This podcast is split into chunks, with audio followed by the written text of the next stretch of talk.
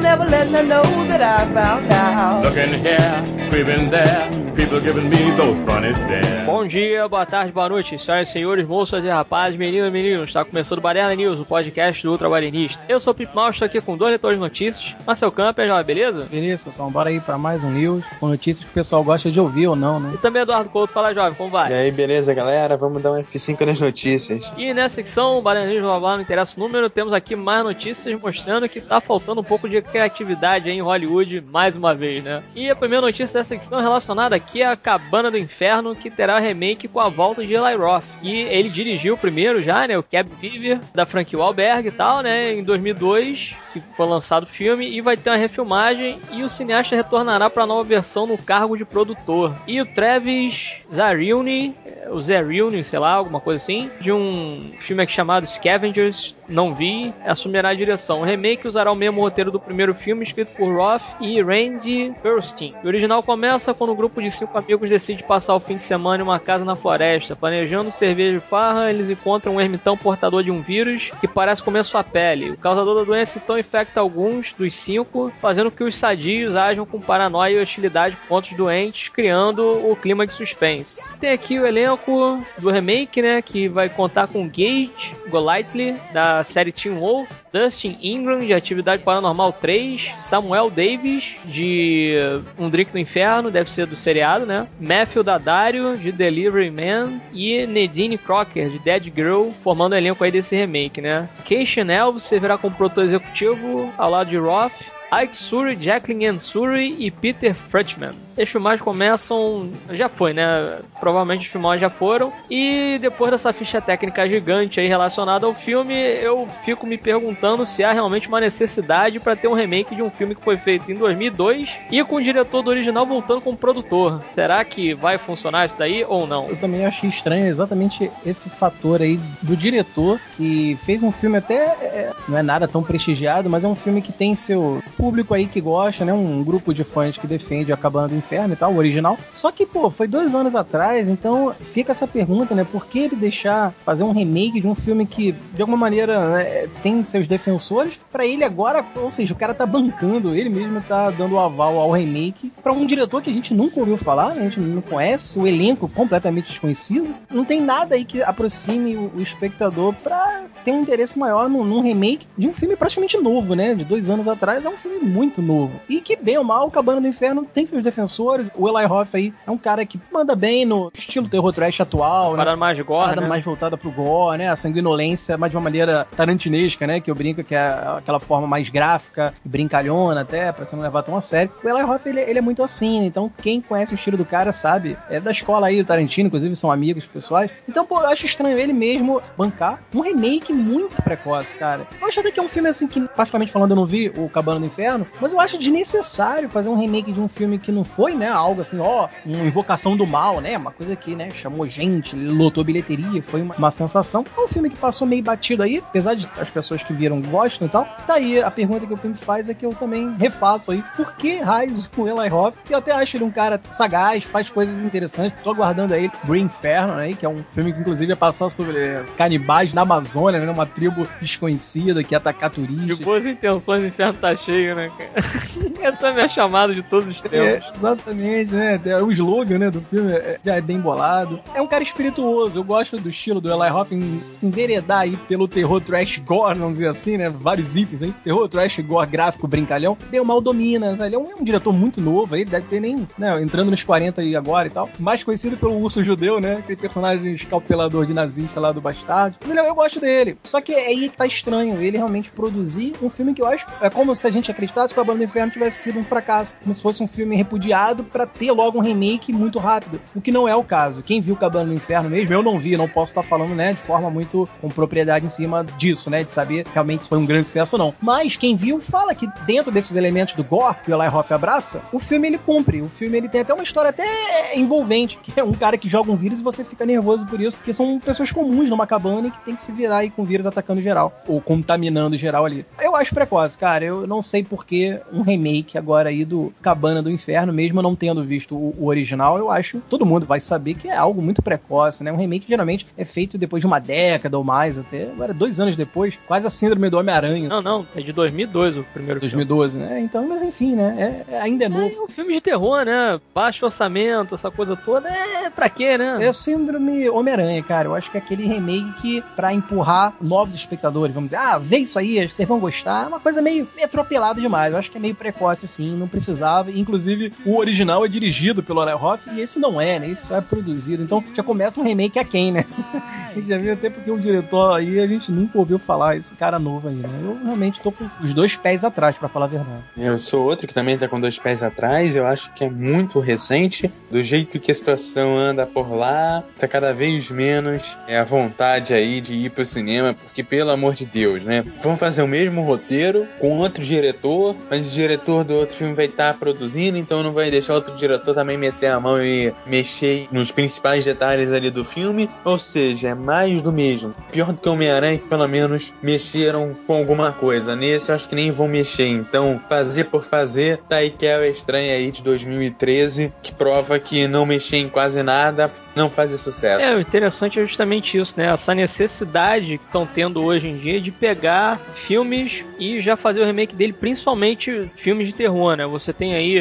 porra, é, Brinquedo Assassino, que teve uma outra versão aí que eu também não vi, não fiz questão de assistir. Quer dizer, eu acho que até assisti, tava passando até no telecine lá, tem uma menina que ela tá na cadeira de roda, alguma coisa do tipo, enfim, eu não prestei atenção no filme. Mas bem ruimzinho mesmo. O que eu parei pra prestar atenção, achei realmente bem canastra, assim, né? Massacre da Serra Elétrica, feito pelo Rob Zombie. Aliás, não foi nem o Massacre da Serra Elétrica, mas o dele foi o Halloween, né? É. Mas, pô, teve remake do Massacre da Serra Elétrica, teve remake do Fred Krueger. Então, quer dizer, Hollywood hoje em dia tá nessa necessidade de querer fazer remake de filmes de terror que teve o seu sucesso, tem o seu nicho de fãs e tudo pra tentar arrecadar um dinheiro aí por fora, né? Porque, convenhamos, filme de terror, em geral, não dá dinheiro. Não é caro pra se produzir, mas também não dá um retorno bacana, não é? Como o Marcel falou, Invocação no Mal, Invocação no Mal e até mesmo Atividade Paranormal, de alguma forma, quebraram meio que essa barreira, né? Olha só, são filmes aí que tem realmente um roteiro mais interessante, ou, né, envolve de alguma forma e tal, né? O próprio A Bruxa de Blair também, né? Foi um filme que se pagou ali, fácil, até porque também, pô, gastaram uma merreca pra fazer, né? Não, se pagou não, né? Pô, o cara gastou 20 milhões pra fazer o filme e recebeu de volta 240 milhões. Não só se pagou. Não, Bruxa de pô, Blair custou uma merreca.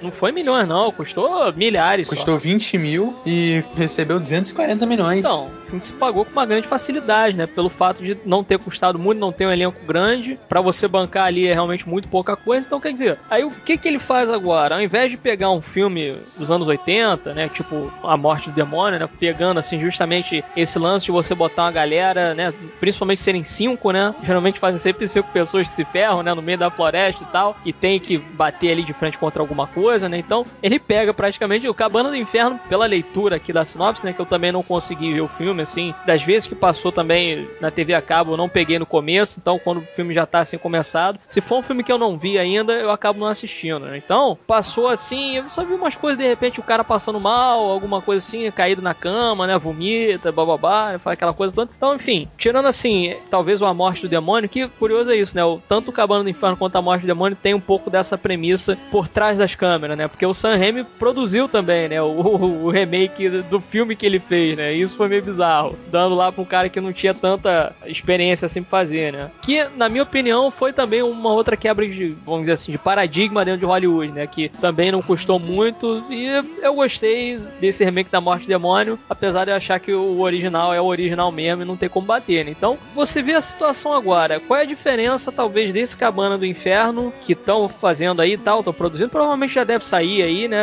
Essa notícia é mais no finalzinho ali de 2014, mas isso não é importante. E vai pegar aí basicamente um elenco que é realmente, assim, de desconhecidos, talvez em sua grande maioria, mas estão aí, de certa forma, em franquias, seriados e tal, que, né, pô, Dead Girl aí, acho que fez um sucessinho lá fora. Tem aí da série Andrick no Inferno, que também fez um sucessinho lá, tanto que vai ter uma segunda temporada. É, o maluco aí do Teen Wolf. né? isso aconteceu também quando fizeram o do Sexta-feira 13, né? Que trouxeram o maluco lá do Supernatural e tal, né? Aí, ou seja, bota um cara ali que tá, entre aspas, um rostinho famoso, assim, pra galera, né? Ah, bota bota o cara no filme ali que ele vai chamar público do Supernatural pra assistir. Ah, vai trazer a galera do Team Wolf, ah, vai trazer a galera não sei o que, vai trazer a galera do Gad Girl, não sei o que, e por aí vai. Mas é aquilo, pô, é o mesmo roteiro, a única coisa ali que é diferente é a equipe, né? No caso, tô dizendo o elenco, né? E a mesma coisa. Então, pô, pra que eu vou fazer? É, pô, tá queimando dinheiro aí no final das contas, né? O Eli Roth. É preferível de repente pegar a mesma premissa e fazer uma outra coisa em cima, ou fazer, né? Que aliás tem até o 2, né? Eu também não vi o 2. Podia fazer um 3, então, né? Uma trilogia da cabana, né? Pois é, melhor assim, né? Trilogia da cabana aí do Eli Roth. Faz assim, entrega na mão do outro cara, dá o dinheiro na mão do cara e fazer o que ele quiser, com uma premissa parecida, né?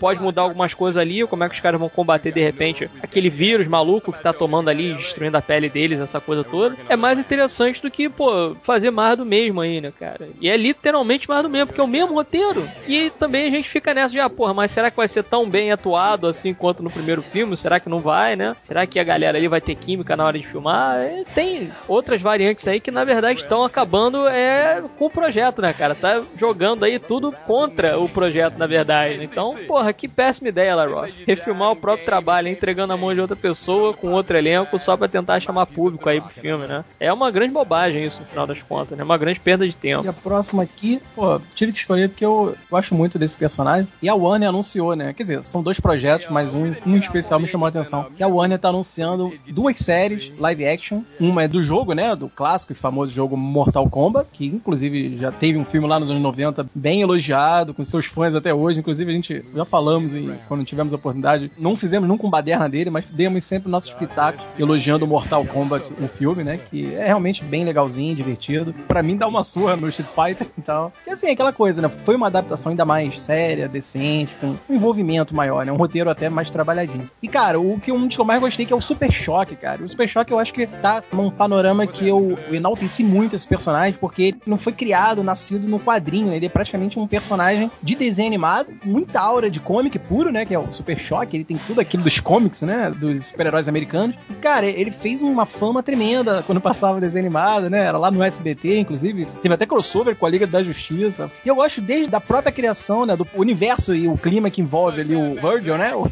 o alter ego ali do Super Choque. Até o visual, cara. Eu gosto muito de como ele foi desenhado, criado, sabe? Você vê que é um neguinho de Rastafari, mas, porra, o uniforme dele é maneiro assim, sabe? É meio que é um colante, mas ao mesmo tempo tem uma jaquetinha e explicações, as luvas, antes de. Né, umas paradas meio para fornecer, ajudar na eletricidade. E tem um amigo dele, um lourinho, que ajuda também. Quer dizer, eu gosto muito do universo do Super Choque. E aí que tá uma série live action com agora atores mesmo fazendo, né? Tanto Mortal Kombat, com personagens clássicos ali, né? O Raiden, o Scorpio, Sub-Zero e tudo mais. E o Super Choque aí, que eu tenho um carinho especial. Pô, cara, a Warner tá anunciando aí, né? Em parceria com a Blue Ribbon Content, né? Desenvolverá aí os seriados até online, né? É uma divisão digital, né? Na verdade, é um setor dentro da Warner Bros. que tá lançando, né? Numa parte só digital, ou seja, especialmente direto pra internet, online e tudo mais. E foram os dois primeiros projetos anunciados aí, o Mortal Kombat e o Super Choque, né? Já encomendaram, né? Uma temporada completa. Tá atrasado, né? Falaram que ia ser um lançamento para abril de 2015, mas até agora ainda, né? Nada, não falaram em nada e tal. Assim, tive uma expectativa levantada, porque eu acho que é um projeto ousado você já ter uma divisão digital. Eu acho que até como a Netflix tem também um setor assim que você percebe que os assinantes da Netflix têm toda aquela disponibilidade de conseguir ver a série toda já disponível no canal, né? Fechadinho com os episódios, né, os capítulos meio que fechados na temporada. Eu acho que é bacana a Warner Bros. criar algo do tipo numa parte online, numa parte não setor. Você paga uma assinatura em um site, você consegue ver a série, o Mortal Kombat ou o próprio Super Shock. Seria um, um canalzinho online, né? Que a Warner Bros. talvez criou aí para começar a lançar. Eu achei as duas criações bacanas. Tanto Mortal Kombat, se você criar uma história, né? Um background explicando todos os personagens, não só a luta pela luta, né? O confronto entre eles, mas todo um drama que cada um ali talvez carregue, né? O, o personagem a mais ali, uma interação a mais ali com um ou outro, né? Um drama dividido em comum. Eu acho bacana. Você pode criar legal ali no Mortal Kombat. E o Super Choque, que a gente já conhece, tem todo um, né? Um desenvolvimento no próprio desenho animado. O cara tinha realmente um universo muito grande ali de vilões, tanto da própria história familiar do Virgil. Tem que dizer, tem tudo isso, né? Eu acho que são duas criações aí bacanas, que eu acho que a Warner anunciou legal. Só acho que tá atrasada aí.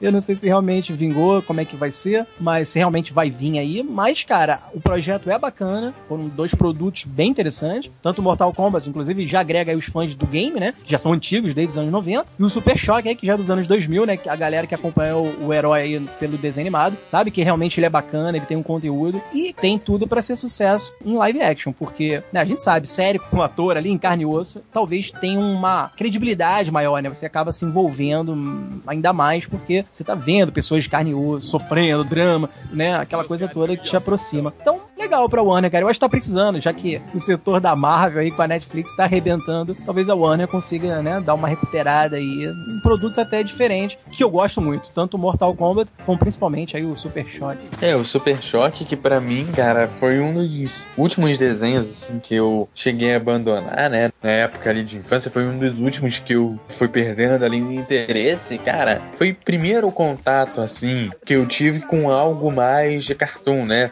De boa qualidade, porque na minha época já era aquele X-Men Evolution, Liga da Justiça já um pouco mais zoado, que já não era mais tão bacana e tal. Então, assim, foi o primeiro contato com um negócio bacana feito ali. E dali que eu comecei a ter interesse por essa parte de história em quadrinho e tal, né? Os comics mesmo, né? E cara, para mim é um personagem bacana, não sei como é que vai funcionar o live action dele, por toda a estrutura ali da personagem. É até um personagem simples de ser feito. Pô, bacana você pegar a parte de choque, algo relativamente fácil de ser criado na tela, né? E, cara, é um personagem que vive muito do dia a dia, aquele personagem urbano, né? Se a gente for pegar um personagem paralelo, é mais ou menos aquele Homem-Aranha, o cara que trabalha ali na comunidade dele e tal. Tem vilões bacanas, é tranquilo. A adaptação agora eu não sei como é que isso vai ser feito na parte de elenco, eu acho que é um problema. Sobre Mortal Kombat, cara, eu sempre gostei muito do jogo, mas nesse eu tô com muito pé atrás. É, Mortal Kombat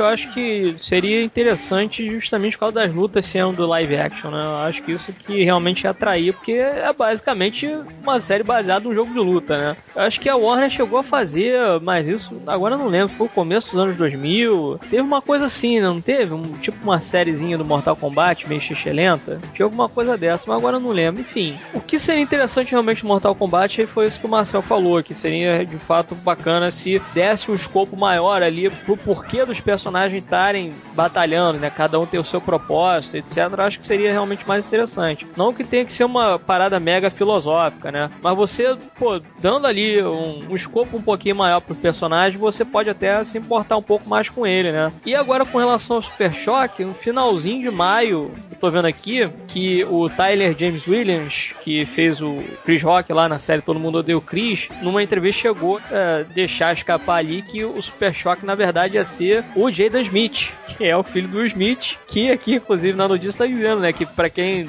esqueceu já disso, né, a Jada Pinkett estava fazendo a Fish Moon no seriado Gotham e o Smith tá fazendo pistoleiro no filme do Esquadrão Suicida, né? E aí tá ali no meio, né? E começa esse nepotismo aí da família Smith de novo, né? Com o Shyamala depois da Terra, aquela merda toda, né? E aí que é complicado, porque o Jaden Smith é um péssimo ator, esse moleque, né, cara? Não tem carisma, aquela cara de bunda, parece que vai chorar o tempo todo. E aí não dá, né? Eu não consigo torcer por ele. Eu consigo torcer pelo Super Choque, mas eu não consigo torcer pelo Jaden Smith. Podia, inclusive, já que você falou até do Everybody Hates Chris, podia ser realmente o Chris, né? O principal ali, né? O garoto. Se bem que ele. Acho que ele cresceu demais e tal, né? Eu acho que o Virgil tá nessa faixa etária, né? Ele é, meio, ele é adolescente, né? Ele é um cara meio assim. 15, seus 16 anos, é, por aí. 17, assim. 18. Eu acho que. Eu acho ele muito mais carismático. Tem realmente esse carisma que o Jaden Smith não tem, cara. Infelizmente, o visual do Jaden Smith, o pessoal é, né, se apega, ah, não, o visual, ele tem o cabelo meio, né? O corpo meio atlético. E chama o cara pra fazer um super-herói. E o Jaden não tem essa simpatia, realmente. E o Super Choque é um personagem muito carismático. Podia ser um anônimo? Podia ser um cara desconhecido aí, um jovem ator negro aí, né? Pra realmente fazer o, o Virgil. E, pô, dá a cara a tapa mesmo, mesmo que a gente não conheça ainda. Eu acho que é até mais interessante. Você conhece o ator pelo personagem, né? E principalmente você não tem nenhum reflexo, né? Ia lá, é aquele cara que fez o Chris. Ia lá, é aquele moleque que fez o Kung Fu Kid. Não, não.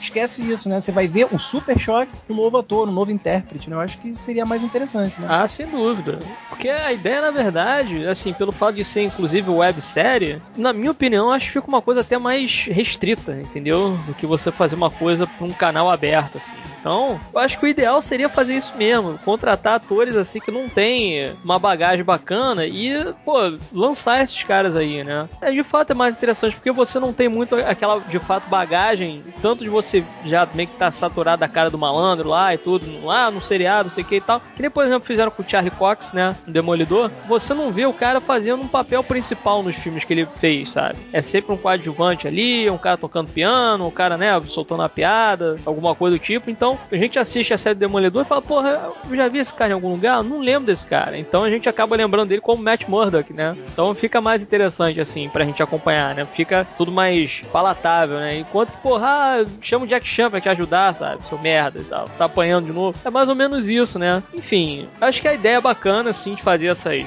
webséries também. É porque isso também tá realmente muito embrionário, né, cara? Que não tem, assim, por exemplo, que vai ser tipo, sei lá, o próprio Netflix, né? Vai ter 13 episódios, vão ser lançados assim mesmo, né? Tudo ao mesmo tempo, é, vai ter uma previsão tal, de repente, né? Ou um intervalo entre os, os episódios aí que vão sair. Por exemplo, ah, sei lá, o Super Choque vai sair na quarta-feira, dia blá blá blá blá blá blá de junho, sei lá, de agosto, setembro, seja. Ah, e depois o Mortal Kombat vai sair em outubro, novembro e tal. Vão ser tantos episódios por série aí, né? Ou de repente vai ser uma série fechada ou não, vai, né? Enfim, eu acho que a ideia é boa, mas ao mesmo tempo eles estão dando mole aí com esse projeto e já deveria ter mais alguma coisa relacionada aí, até agora não saiu nada, né? Então, eu acho que é uma boa ideia, mas ao mesmo tempo a gente fica no aguardo aí pra ver o que, que vai sair disso, né? Com relação principalmente ao elenco aí, quais serão os personagens principais, né? E o Mortal Kombat tem isso também, né? Porque como são vários personagens, podia ser uma parada meio Lost. De cada episódio você dá um escopo maior para cada um dos personagens ali e assim por diante, né? Vai desenvolvendo a história até chegar no lance do torneio ali e blá blá blá, né? Enfim, boas ideias aí no final das contas, né? O elenco já nem tanto. Bom, e agora a gente vai falar sobre o De Volta pro Futuro. Parece que o produtor falou que o filme vai ganhar novas versões. Bob Gale, produtor e roteirista da trilogia De Volta pro Futuro, chegou a discutir a possibilidade de novas versões para a franquia. Diante dessa onda de frequências e reboots da franquia dos anos 80, Gale foi questionado também sobre o retorno da sua cinesérie, mas destacou retorná-la ou revisar de alguma forma os personagens de Volta para o Futuro. Segundo ele, não vai ter relançamento em filme em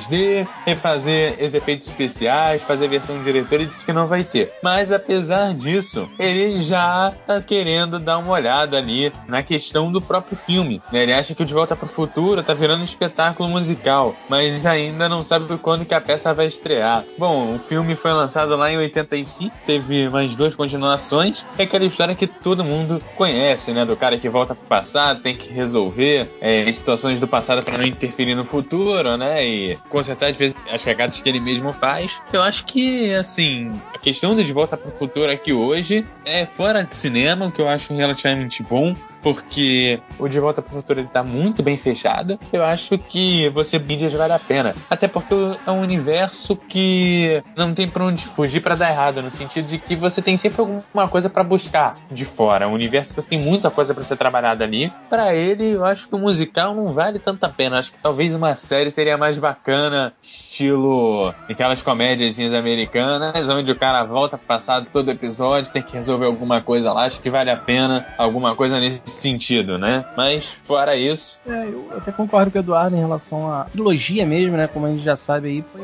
muito bem encerrada e se tornou até um marco, porque foi a primeira trilogia sobre viagem no tempo, né? E uma interligando a outra mesmo, né? Você vê que o final do 1 um é o começo do 2, que termina e começa o 3. Quer dizer, foi muito bem enganchadinho, muito bem escrito até aí pelo Bob Gale e junto ao, ao Zemeckis, né? O diretor. E, cara, principalmente a gente vê o Martin, né? A gente lembra do Martin McFly e o Dr. Brown. As figuras que aparecem logo na nossa mente é a cara do Michael J. Fox e do Christopher Lloyd. Então, eles ficaram marcados, são personagens já icônicos, o universo de Volta Futuro é icônico. Inclusive, aqui o Bob Gale até fala que ele, ao discutir essa possibilidade aí de novas versões, ele mesmo diz, ó, vamos encarar os fatos. Já vimos continuações feitas anos depois e não acho que dá para citar nenhuma que tenha sido realmente boa ou que principalmente aí superou o filme original. E aí que tá, cara, eu também acredito muito nisso. Eu não acho que nada que venha do Volta Futuro agora, assim, tipo, continuação, né, um Volta Futuro 4, ou pior ainda, um remake, né? Que eu acho que é, seria pior aí. Que chegue perto, né? Teve assim, já que o Eduardo até brincou, pode ousar em outras mídias. Teve até nos anos 90 ali o desenho animado, que eu acho até que teve, né? Expandir um pouco mais o universo ali, mas mais voltado ali pro parte do doutor, aí junto aos filhos e tudo mais. Então, quer dizer, era mais pra criança e tal, mas era divertido. Se chegaram a, a sondar ele, o pessoal e todos os responsáveis pelo De Volta pro Futuro, o filme, pra ter algo a mais, além, né, da trilogia, eu acho que valeria, aí diferente até da notícia anterior, né, que é o Super Choque e o Mortal virando live action, eu acho que valeria o pro Futuro ganhar um longa-metragem animado. Eu, pelo menos, só vi a série animada, né? Que desenho de 20 minutos, tipo, como foi Louca Academia de Polícia, virou desenho, Robocop, virou desenho. nos anos 90 faziam muito isso. O filme era sucesso, virava um, uma série de desenho episódica, né? Nada de longa-metragem, mas séries episódicas de desenho animado, que ajudavam na popularidade ali da franquia e fazia novos fãs, né? Principalmente crianças. E eu acho que, cara, eu vi desenhos aí do Volta Futuro em relação a game, né? Tem, acho que lá, o PlayStation 3 ou um Xbox aí 360, enfim, esses games mais novos e tal, que tinha um jogo do Volta Futuro, eu tava vendo a animação, como foi feito, o desenho mesmo, né? Ali tudo digital, mas desenhado, mesmo legal. Estilo cartoon, né? estilo meio charge. Cara, muito simpático, muito carismático. Ao mesmo tempo, revisitando ali o universo do Mart, né? E do Dr. Brown, mas tudo com traço de cartoon. Então, assim, pegando essa coisa do desenho animado que fizeram até pros games, pros jogos,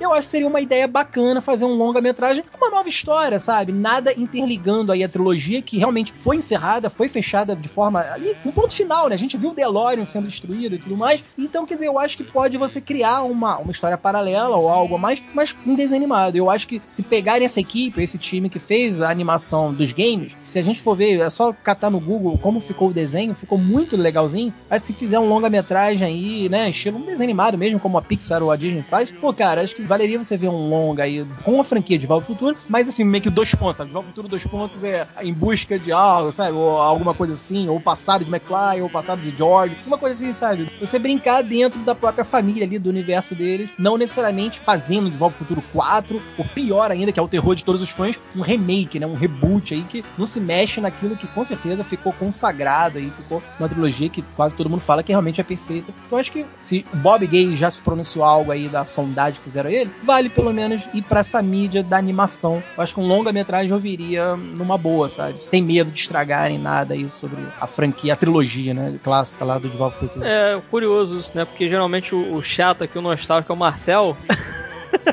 Mas que não mexa no filme, né? Deixa claro isso. Pois é, não, isso eu concordo. No filme não pode mexer, não. Porque eu penso da seguinte forma, cara. É complicado, porque De Volta ao Futuro mexe no nosso emocional, né? Nós vimos e revimos e continuamos vendo e revendo na sessão da tarde, quando repete aí, num, sei lá, num Disney da vida, né? Um Telecine Cult, etc. Passa aí de vez em quando e, porra, não dá outro. Eu acabo revendo, né? Porque é muito bom. E, porra, concordo com o Bob Gale. Se eu encontrar esse cara na rua, vou abraçar ele, vou pagar uma cerveja falar, porra, é isso mesmo, deixa tudo no lugar, para com essa merda de ficar mexendo nas coisas, você tá certo mesmo, é isso aí. Eu tô nessa vibe do Bob Gale, ele tá mais do que certo falar essa parada, porque realmente não tem dado certo o remake, porra, quando fazem tal cagando tudo. Um abraço aí, Indiana Jones, porra, e outros filmes aí, principalmente filmes de terror, né? A gente tava comentando aqui no começo. E aí vem filmes de terror, e vem coisas dos anos 80, e não, vamos fazer remake, vamos fazer isso, vamos fazer aquilo e tal. Ah, não, cara, caga tudo, sempre dá merda, acaba cagando material original, o nego acaba saindo aí com gosto amargo da boca, enfim. A ideia de fazer de repente aí um. talvez um remake do próprio desenho animado que teve lá no começo dos anos 90 seria interessante. É. Na minha opinião, né? Eu acho que seria interessante sim, mas ao mesmo tempo eu, eu não vejo porquê. Até porque a gente também não conhece os filhos ali do Doc Brown, o Julius e o Verne, e a gente também meio que não se importa com eles, né, cara? São os filhos do Doc Brown e é isso que eles são, né, no final das contas, né? De resto, assim, realmente não me importo com eles. Você falou aí também do jogo que teve, né? E se eu não me engano, foi dublado pelo Michael J. Fox e pelo Christopher Lloyd também quando foi lançado o jogo lá. Ou só um dos dois trabalhou, acho que só o Christopher Lloyd foi chamado, agora não lembro. Michael J. Fox estava filmando alguma coisa, mas enfim. Então, tô aí com Bob Gay, eu acho que não tem que mexer em nada não, deixa do jeito que tá. Porra, pode até fazer um musical, esse musical seria interessante também assistir, do De Volta ao Futuro, seria interessante alguns trechos ali no final das contas, né? Apesar de eu realmente não ser um grande entusiasta musical.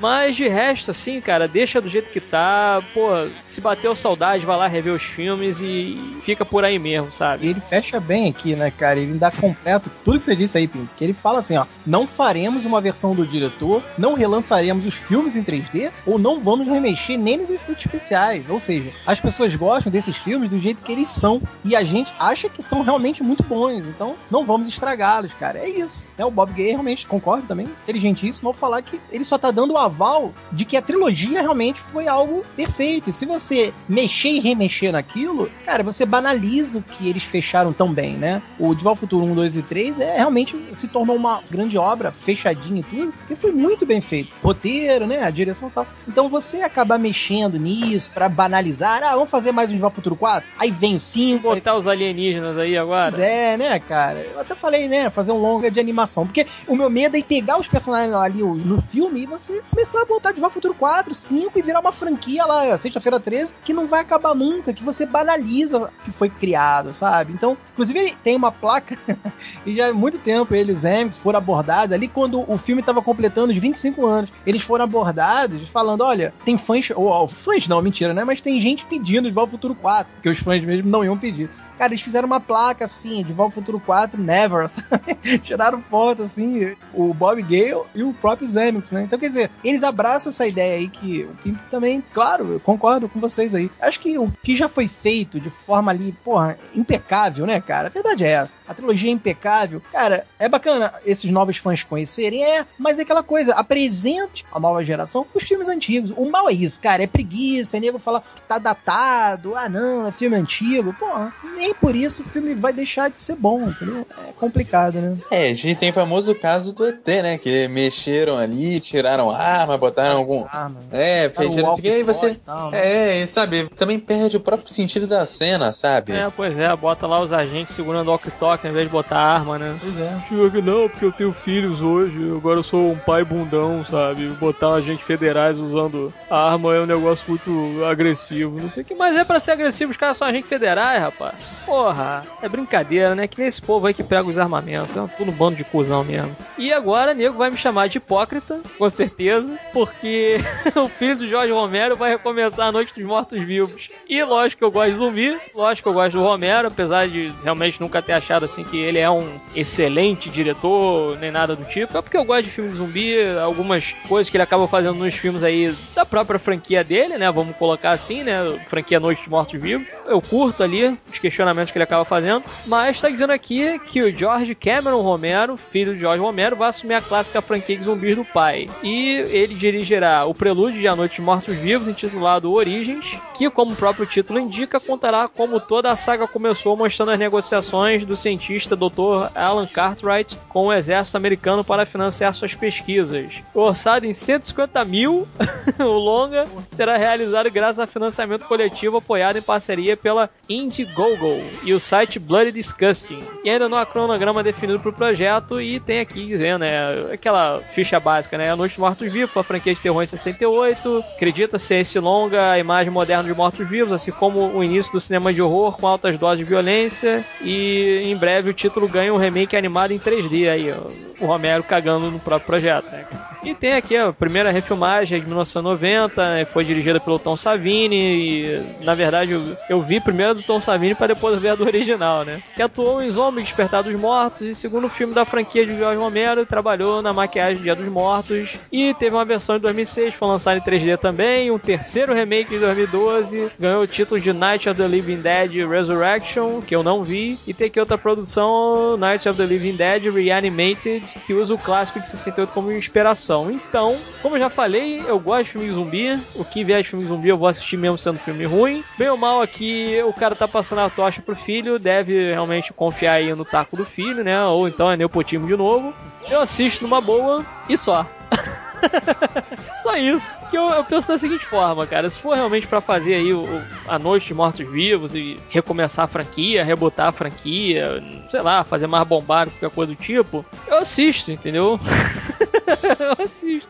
Não adianta, eu vou assistir. Gosto dos originais, acho que são muito bacanas. São bem funcionais ali, cada um com a sua crítica específica, né? Mas eu não vejo tanta necessidade assim. Eu vejo, mas eu não vejo necessidade de fazer esse tipo de coisa, né? Vai que o filho acaba cagando no projeto do pai, né? No final das contas. Isso pode acontecer também. Sim, sim, eu, eu tenho essa visão. Eu acho que. E concordo também com o Pimp em relação a que o Romero nunca foi esse diretor de, né? Não é o talento como cineasta, como diretor no caso. Eu acho que ele é mais assim, venerado e, e merecidamente, sabe? Assim, mais pela questão de você numa década, por exemplo, anos 60, o cara trouxe a ideia, né, de você jogar dentro do gênero terror, né? Que zumbi acabou sendo um subgênero, né? Dentro do filão de terror. Ele conseguiu mesclar crítica, né? E, e A Noite dos Mortos Vivos virou um clássico, justamente porque foi feito em 1968, né? Acho que é isso, né? Preto e branco, inclusive. Preto e branco, exato. Assim, é mais a importância da criação, né? É um Romero criador mais uh, idealizador, né? Seria a palavra mais uh, bem empregada, do que o grande diretor, né? O cineasta, pô, o cara domina a câmera. Não, não é bem isso. É tipo o Jorge Lucas dos pobres, né? Exato,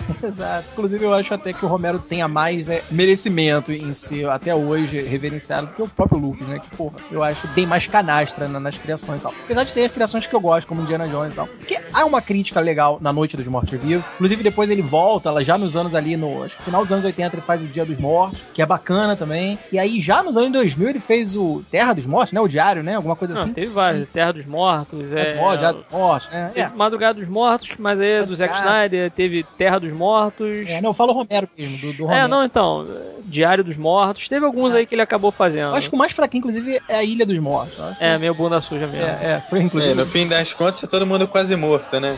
É, pois é. Que acaba sendo a grande tirada dele, né? É isso que até o, o Walking Dead brinca, é que na verdade você teme os mortos-vivos, mas na verdade o ser humano pode ser pior, sabe? Então é algo que o Romero traz. É isso que ele leva essa alcunha, né? Do pai do zombie movie, né? Porque realmente é, cara. Antes dele até já existia filmes dentro do gênero, mas ele traz esse aspecto crítico social, sabe? Você não tá vendo só os mortos caminhando, você tá vendo os mortos, mas qual o contexto disso, sabe? Um grande significado disso tudo, porque, né? Existe o consumismo, né? Dentro da, de lojas, de shopping center. Então você vê que ele brinca em cima disso. Mas é realmente, o filho, né? George Cameron aí pode justamente, como o Pim falou, melar, né? Ou banalizar esse legado. Porque, bem ou mal, o George Romero criou um legado aí dentro da filmografia dele e dentro desse subgênero, que é o filme de zumbis. Que, inclusive, eu gosto muito dos primeiros do Romero. Acho que realmente são bem representativos. No filão mesmo, né? Ou dentro desse subgênero. Então aí vem o Cameron, né? Que ninguém nunca, sei lá, viu algo tão significativo. E pega aí o legado do pai, que bem ou mal ele tá pegando o trabalho do pai, né? Que nem você, sei lá, imaginar um, sei lá, um, um Mozart, né? O Mozart acabou de compor uma, algo ali genial. E o filho do Mozart vem e joga mais um. Mais, um Mas tudo com giz de cera, né? cara? Exato. Tenta criar mais acordes, notas e tudo mais e estraga a porra da composição toda. Então, quer dizer, às vezes acaba meio que banalizando mesmo. Eu acho que consagra o pioneirismo, consagra o lance original, consagra o que o próprio George Romero, pai, criou, sabe? Bem ou mal, realmente respeito ele por isso. Pô, em 68 você não imaginava algo assim tanto explícito e o Romero trouxe isso, né? De forma dificultosa, até porque a gente brincou aí até da produção, né? O filho vai. Até é uma coisa interessante, o filho tá trazendo o que o pai começou, né? Dinheirinho assim, porra, de garagem, né? O cara começando a fazer filme. Por quem hoje faz um filme nos Estados Unidos? Na casa dos mil só, né? É impossível, né? E ele tá aí fazendo, né? Num alcance mais monetário aí, até mil, né? Uns mil e pouco aí. Quer dizer, é, realmente não entra na casa dos milhões como o próprio Romero começou, né? E isso é um trabalho de guerrilha, né? Como dizem brincando, né? Cinema de guerrilha. É o cinema do cara é quase independente, como o Jaime começou, o Tarantino. Eu respeito até pela forma que o George Cameron e o filho tá começando. É bacana, né? Não tá se rendendo. É, porque assim, ao mesmo tempo que você pega uma produção caríssima, você tá vendendo a um estúdio. É, o estúdio vai dar pitaco, o estúdio vai, não, eu quero efeito especial, eu quero assim assado. E se o cara tá bancando, né, com amigos até de faculdade, se for o caso aí, como muitos já, o Rodrigues, o Robert Rodrigues, pô, os caras começam com um dinheirinho deles e de amigos de faculdade de cinema, eu acho que fica muito autoral, fica algo, porra, ninguém mete o B dele aqui, o filme é meu, eu vou fazer o que eu quero. Eu acho isso bacana. É aquela coisa, é o filho do Romero, talvez possa até, além de manter a qualidade aí do pioneirismo do pai, o respeito à obra. Talvez ele não banalize, né? Eu tô falando aqui, mas talvez o próprio George Cameron aí consiga fazer algo legal. Mas, cara, há esse risco, né? E eu concordo com o Pimp. É, pô, já ficou tão sólido, e o próprio George Romero abriu, né? Descortinou pra vários outros diretores e séries e várias mídias brincarem com os zumbi movies. Pô, será que o George Cameron agora, o filho, vai conseguir ser, não digo mais original, mas ainda ser criativo dentro dessa área e tal? Eu torço, cara, eu torço porque afinal é o filho do cara, né? Mas fica essa dúvida mesmo. Eu espero que saia algo legal, ao menos. Aí, né? É, na verdade eu acho que é assim, cara, é.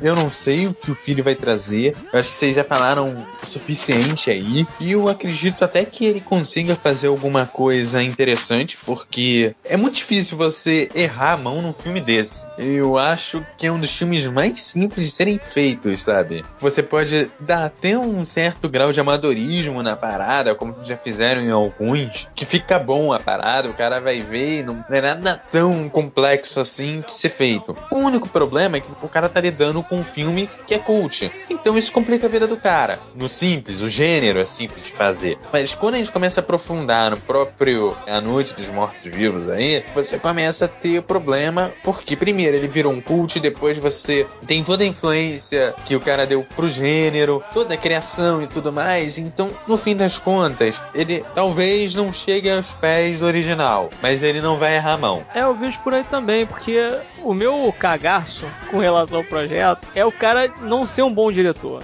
entendeu? Porque, pra nego não me chamar realmente de 100% hipócrita e etc, porque a gente pega, por exemplo, um De Volta pro Futuro, é uma parada fechada. A gente pega filme de terror em geral, vamos dizer assim que seja um filme de terror, o próprio Cabana do Inferno, A Morte do Demônio e tal, não tem muito esse lance de reflexão social. Agora você pega um grupo que sobrevive numa situação de merda no meio do apocalipse zumbi, você pode jogar um monte de coisa. A diferença é essa, eu acho que tem ambientes onde você tem, vamos dizer assim, um universo restrito, onde você tem ali um, um número de histórias que você tem como contar numa boa sem que aquilo dali sature, ou que consiga fechar ali, que é o próprio De Volta ao Futuro, o caso, né? Ou então você pode de fato analisar a parada e realmente desandar, que foi o que aconteceu com Guerra nas Estrelas, a nova trilogia, por exemplo, né? Você já contou a história ali e tal, o cara tem a redenção no final, essa coisa toda, bababá, mas, né, acabou, chega, não precisa, né? Ah, vamos contar a história do cara, origem, não sei o que, Anakin, bababá. Enche o saco no final das contas, entendeu? Agora, um apocalipse zumbi, você joga um monte de coisa. O próprio Romero, ele fez isso. Pô, o primeiro, ele lida ali com relação às questões raciais, é Porque um dos protagonistas é negro, né? Em 68 ali, os negros não tinham ainda tanto destaque assim dentro da cultura. Quer dizer, dentro da cultura até tinha, mas no cinema em específico não era tanto. Você tem Madrugada dos Mortos, é o consumismo no shopping, você tem o Terra dos Mortos, que aí são os militares no poder ali, então tem uma relação com o fascismo, e por aí vai, sabe? Esse é o tipo de coisa que ele tem como trabalhar. Então, se de fato o filho dele fizer algo realmente muito próximo ali do original, mas criando outras ideias em cima, outros questionamentos, é, questões de fatos sociais e que talvez sejam até mais relevantes um pouco hoje em dia, de repente o cinismo aí que, que o próprio Estados Unidos acabou meio que se tornando por causa aí do 11 de setembro, entendeu? De porra, não confio nesse cara, né? Não vou ajudar esse cara porque esse cara ele não é daqui, né? Quem é esse cara? Não conheço ele, por aí. Pode ser que saia alguma coisa mais interessante, sabe? Então, pra esse projeto daí, eu acho realmente interessante e eu espero que dê tudo certo aí pro filho do Romero, né, cara? Vamos ver se o cara consegue mandar bem aí no projeto e que faça um bom trabalho e faça aí realmente né, uma franquia dentro desse universo daí, talvez até de repente fazendo crossover ali, alguma ligação com os próprios filmes ali, né? Acho que isso seria interessante também. Mostrar que tudo tá se passando no mesmo universo, acho que poderia ser até um pouco mais enriquecedor, assim, né? De repente o cara, sei lá, um grupo sobrevivente tá passando por um lugar que os caras no primeiro filme passaram, né?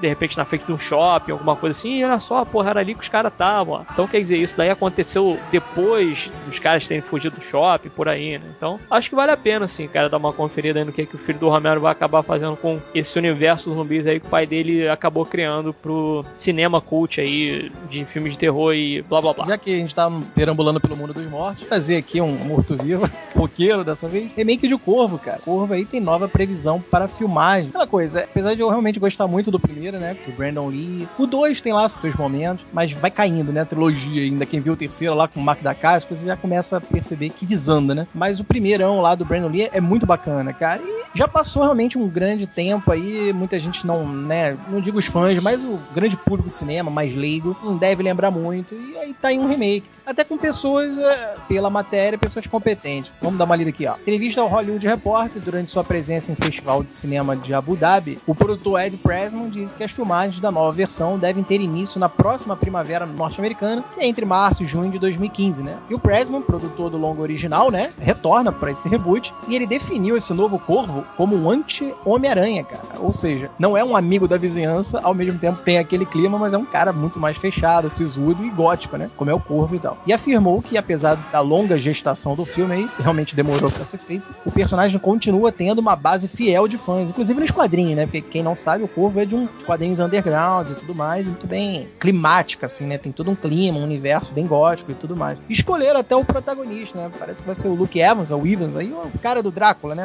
Ou mais ainda famoso pela nova trilogia do Hobbit. Aí. Não, não, na verdade ele acabou saindo do projeto, né? Ah, ele saiu aqui? Deixa eu ver. É, quem vai ser o protagonista, na verdade, é o Jack Houston. Ele tava no Boardwalk Empire, fazia um cara lá que ele levou um tiro na cara e tudo, virou Exato. um sniper lá, a máfia contrata ele. É um ator bacana, hein, cara. Sim, esse, é. Apesar de eu só conhecer ele aí no Boardwalk Empire, que eu também não vi a série toda, eu vi metade aí dela, alguns episódios Ele soltos. também só viu metade, porque o personagem só tem metade da cara.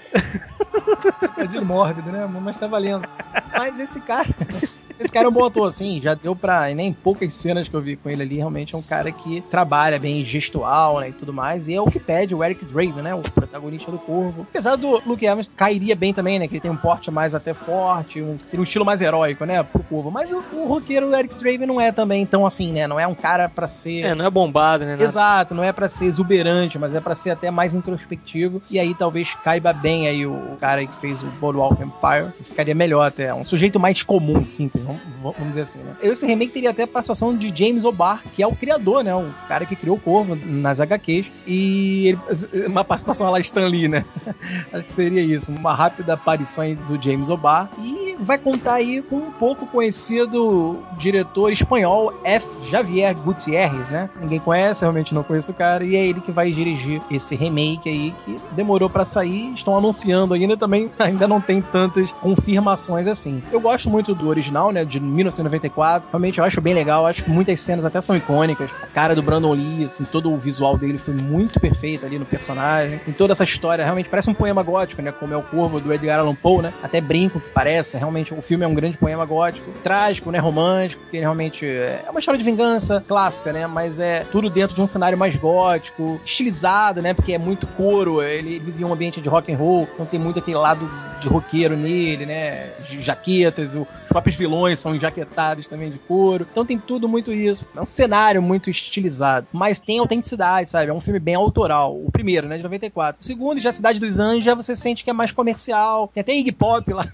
fazendo uma aparição como um vilão, né, no segundo. É bacaninha, eu até gosto do segundo também, mas claro que não chega aos pés do original. O terceiro já desanda tudo, aí parece um curva de seriado pra TV americana e tudo mais, que realmente virou. E aí banalizaram o personagem, que é o que é o nosso medo, né, de sempre banalizar aquilo que realmente tem força. E o Corvo, Eric Draven, tem uma força de criação. É um personagem bem criado, um personagem trágico, nos moldes clássicos, não é nada tão piegas, ao mesmo tempo segue um tradicionalismo ali de cara que volta pra se vingar e tudo mais, mesmo do mundo dos mortos, né? E tem esse elo com um corvo mesmo, né? Parece que um corvo traz as almas penosas que não descansaram em paz, né? Devido a uma pendência. E realmente ele ficou com essa coisa de vingar a morte da esposa e dele mesmo, inclusive. É tudo bem roteirizado. A gente espera um remake nesse lado, assim, mais envolvente, né? Porque o primeiro de 94 é muito envolvente. O que mais tinha era. né, a história, inclusive, é toda narrada em off por uma menina, né? A, a protagonista ali, no caso, é uma garotinha que narra ali o, o anti-herói, que é o Eric Draven. Você vê, o filme todo é um grande produto bem clássico. Então a gente imagina um remake respeitando e obedecendo. Claro que muitos nem queriam esse remake pelo carinho que tem do, do filme de 94. Tem cult, tem muitos fãs, virou um filme cult e tiveram muitos fãs, né? O- então é aquela coisa, é um filme cult, né? Dentro do gênero, é um filme bem marcante. Então a gente não sabe como é que vai ser, né? Inclusive foi dirigido pelo Alex Proyas, um bom diretor, assim, que tá até sumido, cara. Mas tá aí. Eu mesmo não sei como é que vai ser dentro dessa nova roupagem, né? Inclusive, participação aí do Norman Reedus, hein? Tô lendo aqui na matéria. Norman Reedus interpretaria aí, o, né, algum personagem, que ele é o Daryl Dixon, né? Pra quem não lembra, da série The Walking Dead, né? Será James, né? Um personagem que foi criado especialmente pra esse remake. Então, os fãs aí de Norman Reedus, ou fãs de eh, Walking Dead, né? Já sabem que tá aí o grande Daryl Dixon. Gosto do universo, gostaria de rever novamente aí, até com participação do James O'Barr, o próprio criador. Então, talvez ele esteja ali até dando, né? Uma supervisão, um avalzinho aí do criador, então a gente já tem uma segurança. Mas, ao mesmo tempo, eu tenho receio, cara, porque como todos os remakes de originais que foram bacanas, a gente fica com medo de que estraguem tudo, né? Mesmo que seja ruim, o original lá do Brandon Lee vai ser sempre lembrado aí. Eu, eu gosto muito, a fotografia também era muito bacana, a direção. É assim, um pequeno grande filme, o Corvo de 94, e até valeria realmente a gente revisitar esse ambiente até com mais seriedade, ou por que não mais violência. É, o Corvo, acabei só vendo trechos, eu nunca cheguei a ver o filme completo. É uma das coisas que eu tô devendo ainda, pegar o filme e ver ele de cabo a rabo. Pelo que eu cheguei a ver, realmente ele é um filme que tem uma fotografia bem interessante, tem uma história muito bem organizada ali, né? E assim, eu espero que no remake o pessoal siga o caminho do primeiro. Não posso falar muita coisa, porque eu só vi alguns trechos e eu não tenho muito o que falar exatamente aí do filme, por não ter visto ele por completo. É, eu vi até aqui com relação a notícias mais recentes, né, assim, ao projeto, que tem aqui, por exemplo, Andrea Riseborough vai ser a vilã na parada, e o nome da personagem dela é Top Dollar, e na versão original era homem, né, agora eu esqueci o nome daquele ator francês. E tem também aqui a Jessica Brown Findlay, de Dalton Abbey, e Um Conto do Destino, que é uma gatinha aqui, hein, ela fará Shelley Webster, que é a noiva do Eric Draven. E tem aqui dizendo, né, que o Luke Evans, né, como a gente falou, ele largou o projeto de mão, né, mas ele falou aqui o que que estava é, sendo esperado, né? Ele falou, ah, será um conceito diferente, um diretor diferente, um roteiro diferente, e quem sabe para onde isso vai. Estava conversando com todo mundo, o filme seria o mais honroso e fiel possível ao livro, significa que seria um filme muito diferente do que foi feito com Brandon Lee, o que é uma coisa muito boa. Não estávamos tentando replicar algo, apenas iríamos voltar pro livro e sermos os mais verdadeiros possíveis, mas quem sabe o que vai acontecer. Talvez eu vá estreá-lo ou outra pessoa, né? Mas ele largou o projeto. E o diretor também, né? O Javier Gutierrez, infelizmente largou o projeto também porque ele quis fazer o chamado 3. Não sei porque acabou chamando a atenção dele, preferi pegar o chamado 3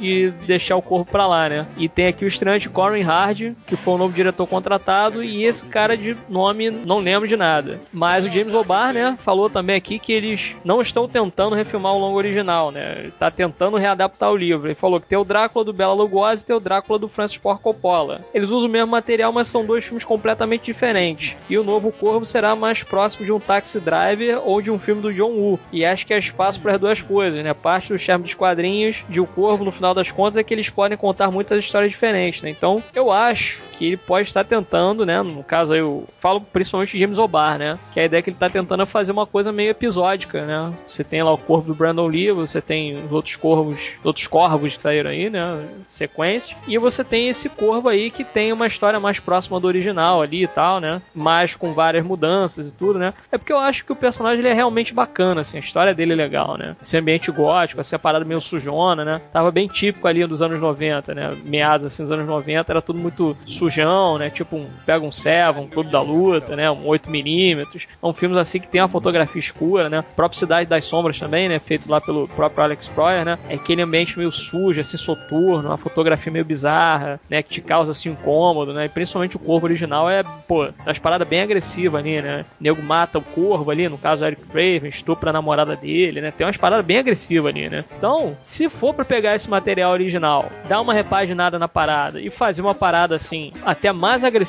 do que foi o primeiro filme, eu acho que seria interessante a gente acompanhar. Caso contrário, pô, mesmo ele mudando aí algumas coisas na história, vai ser mais do mesmo no final das contas, né? E, pô, mais do mesmo eu não tô afim de ver. Entendeu? For pra ver mais do mesmo, eu prefiro pegar o original lá do Brandon Lee e ficar por ali mesmo. Agora, o que, que ele vai trazer de novo, a gente fica no aguardo, né? Eu acho que é uma ideia interessante, sim, realmente dar essa repaginada no personagem, fazer outras histórias com ele. Mas o que que vão aproveitar ali do original, de repente, né? No caso James O'Barr, o que que ele vai pegar do original e vai repaginar e, de certa forma, melhorar também, né? Eu acho que a ideia, na verdade, é essa: você tentar pegar um negócio que já funcionou anteriormente, mas dar uma melhorada, uma repaginada e, de fato, conseguir aí angariar uma galera que não conhece o original pra ir atrás e assistir, né? Tanto o novo quanto o de 94 lá, né? Dirigido pelo Alex Proyas. Então, pode ser, cara. Pode ser que saia alguma coisa boa aí. Mais uma vez, o nego deve estar me chamando de hipócrita, né? Não, não, eu já concordo. Eu acho legal que você mencionou que realmente pode fazer algo ainda mais, é, né? Exuberante dentro do seu próprio universo ali do Corvo e resgatar aquilo que era, né? Fazer as pessoas, pô, peraí, deixa eu ver o primeirão lá e tal, né? Que onde tudo começou aí. É algo quase que o George Miller fez aí no novo Mad Max, né, cara? É, acho que é uma síndrome assim, né? Que você resgata aqueles elementos que realmente já deram certo no original, nos principais, né? Nos primeiros, vamos dizer assim, e você anaboliza isso, né? Você coloca tudo mais anabolizado, coloca de uma maneira mais grandiosa, né? Vamos dizer. Então eu acho que vale, cara, vale. Se tem profissionais bacanas, se tem gente competente e ainda assim respeitando os primeiros filmes, né? Principalmente o primeiro, né? A gente tá falando do primeiro Corvo, que os outros realmente já fica mais, né? Bem comercialzinho. Mas o primeiro tem tem uma forma autoral, tem aquilo que a gente chama da assinatura, tem um diretor por trás que tá respeitando isso que o Pimp menciona bem. É um filme de imagem, visual, fotografia. É uma vingança trágica clássica, né, cara? E isso é bacana quando é bem desenvolvido e principalmente bem contado, bem narrado, prende, né? É uma história clássica. E eu concordo, acho que se você traz um remake, apesar de muita gente fazer cara feia, pô, remake do Corvo, não precisa, o, o primeirão já é bonzão. Concordo, o primeiro é muito bom, mas é aquilo que o Pimp fala aí, eu também assino embaixo aí. Se você joga uma agressividade, ainda mais nos tempos atuais aí, né, como Miller criou algo mais selvagem, algo mais cru, no Corvo seria algo mais ainda urbanamente violento, né? Um lado mais assim, você vê que as pessoas são mais criminosas, né? E você percebe que a desesperança ainda é mais profunda. Pô, cara, pode ser um remake ainda mais até poético, ainda mais dentro desse clima que o Corvo tem, de certo lirismo ali, né? Porque afinal é uma história de fantasma, né? Um Corvo traz uma alma, um espírito para se vingar. Então ele pode brincar com isso, cara, mas ao mesmo tempo brincar de uma forma profunda, poética e transmitir algo bacana aí. Cara, tá aí. É um remake que precisava? Não, acho que não precisava, mas se é para fazer um remake do filme com o Brandon Lee, então vamos fazer algo ainda a la George Miller com Mad Max 4. Porque eu acho que é algo que a gente espera, é, é uma grandiosidade a mais, né? É que o nosso cagaço é justamente isso, né? Que nem todo mundo, infelizmente, é George Miller quando tá atrás da câmera. É. Mas vamos ver aí, cara. Eu acho que pode vir alguma coisa boa no final das contas desse projeto aí. E bem ou mal, o James O'Barr tá roteirizando a parada e foi ele que criou o personagem, né? Então ele sabe aí pra onde ele pode levar com o roteiro, né? O que ele quer fazer com o personagem no final das contas, né? E provavelmente o que vai ser aprovado ali, o que vai estar no filme, o cara deu o aval dele pra parada, né? Então, um material aí, no mínimo, interessante, eu acho que pode vir a ser trabalhado aí nesse filme novo do Corvo. Já podemos estar mais seguro pelo nome do James O'Barr, né? No projeto. Exatamente. Bem, então é isso. Chegamos ao final da secção. Espero que tenham gostado. Dúvidas, críticas, sugestões, etc. para contato arroba darkcast.com.br ou dê seu comentário trabalhista.com.br. Até mais tarde. Um beijo na